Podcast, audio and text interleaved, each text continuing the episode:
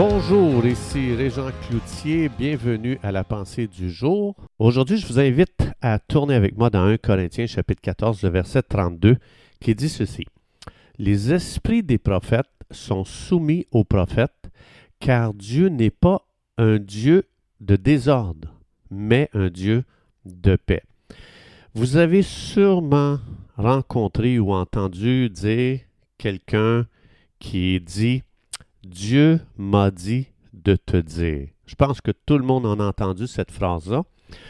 Dans ces paroles, il y a énormément de danger parce que lorsqu'on dit Dieu m'a dit de te dire, quand quelqu'un dit une parole euh, comme ça, il vient juste de te lier parce que ça, ça veut dire que si tu ne fais pas ce qu'elle te dit, tu es en train de désobéir au Seigneur. Et ça, c'est d'utiliser, de mal utiliser l'autorité spirituelle que Dieu nous a donnée. C'est important de réaliser que chaque personne euh, a une relation personnelle avec Dieu. Dieu peut me donner une parole pour confirmer quelque chose que Dieu avait déjà parlé à la personne ou mis dans son cœur, mais il faut faire attention de ne pas dire à la personne Dieu m'a dit de te dire.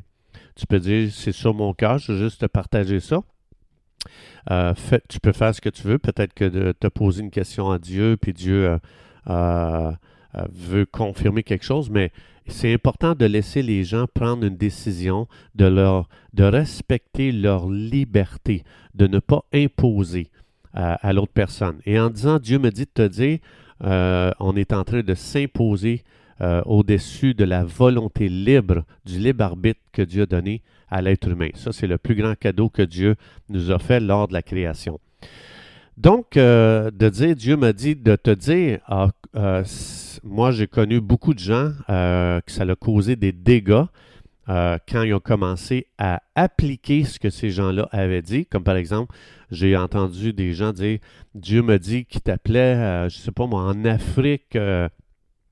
et ces gens-là sont allés en Afrique et ça a été catastrophique.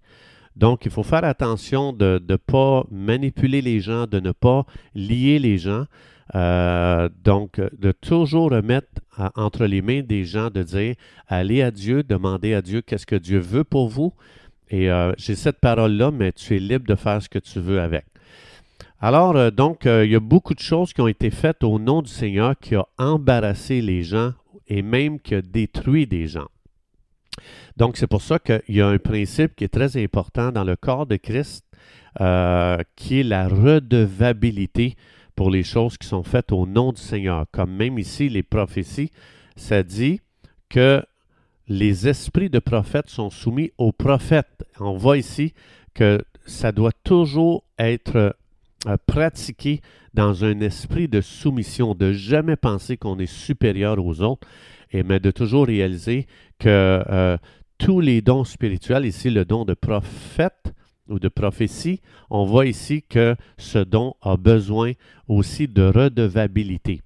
Donc les gens qui opèrent dans les dons spirituels doivent aussi être ouverts à ce qu'on soit prêt à examiner de près leur ministère ou même les paroles qu'ils donnent, euh, donc comment ils pratiquent les choses. Euh, donc ça, c'est important de toujours être ouvert à se laisser euh, examiner. Pourquoi? Parce que les dons ou les ministères qui sont pratiqués pauvrement vont faire beaucoup de dommages quand il n'y a pas de redevabilité.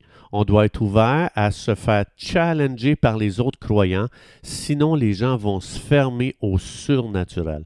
Et Satan aime lorsque les églises se ferment au surnaturel parce que le surnaturel, c'est l'intervention de Dieu dans notre monde séculier et on a besoin de ça. Jésus a opéré dans le surnaturel continuellement et Jésus dit, ce que j'ai fait, vous pouvez aussi le faire, mais vous pouvez en faire plus que moi.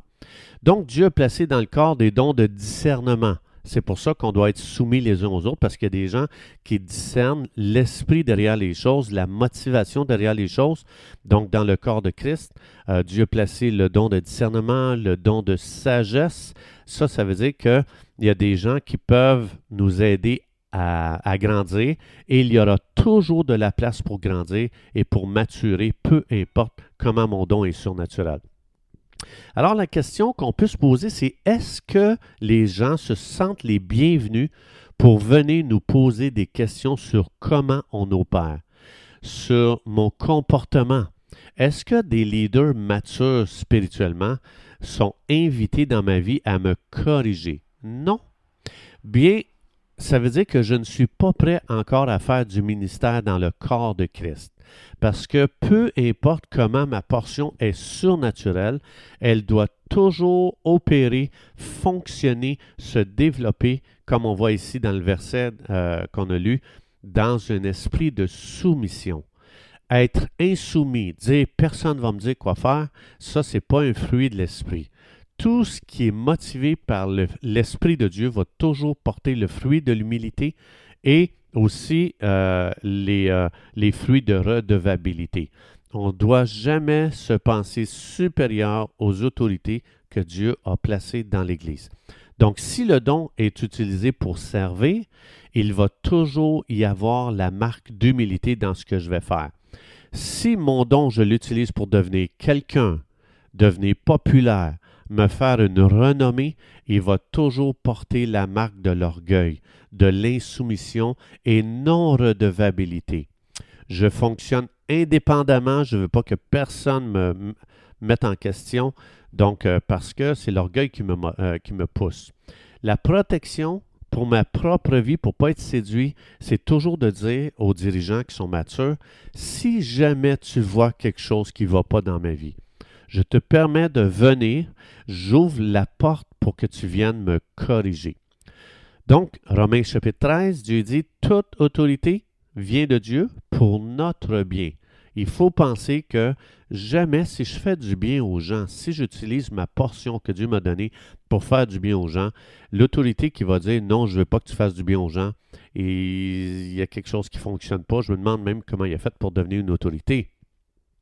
Donc, si je comprends que ce que Dieu m'a donné, c'est pour servir les autres, je vais avoir un esprit d'honneur. Galates 5, 22, les fruits de l'esprit, ça, c'est quelque chose de merveilleux. C'est notre héritage pour que le ciel soit sur terre. Comme Jésus dit dans Matthieu 6, priez qu'il en soit sur la terre comme au ciel. sur la terre, le ciel, autrement dit, sur terre. Et Galates 5, 22, les fruits de l'esprit, lorsqu'ils sont pratiqués entre nous, c'est vraiment une ambiance du ciel sur terre. 1 Corinthiens 13, c'est aussi notre héritage.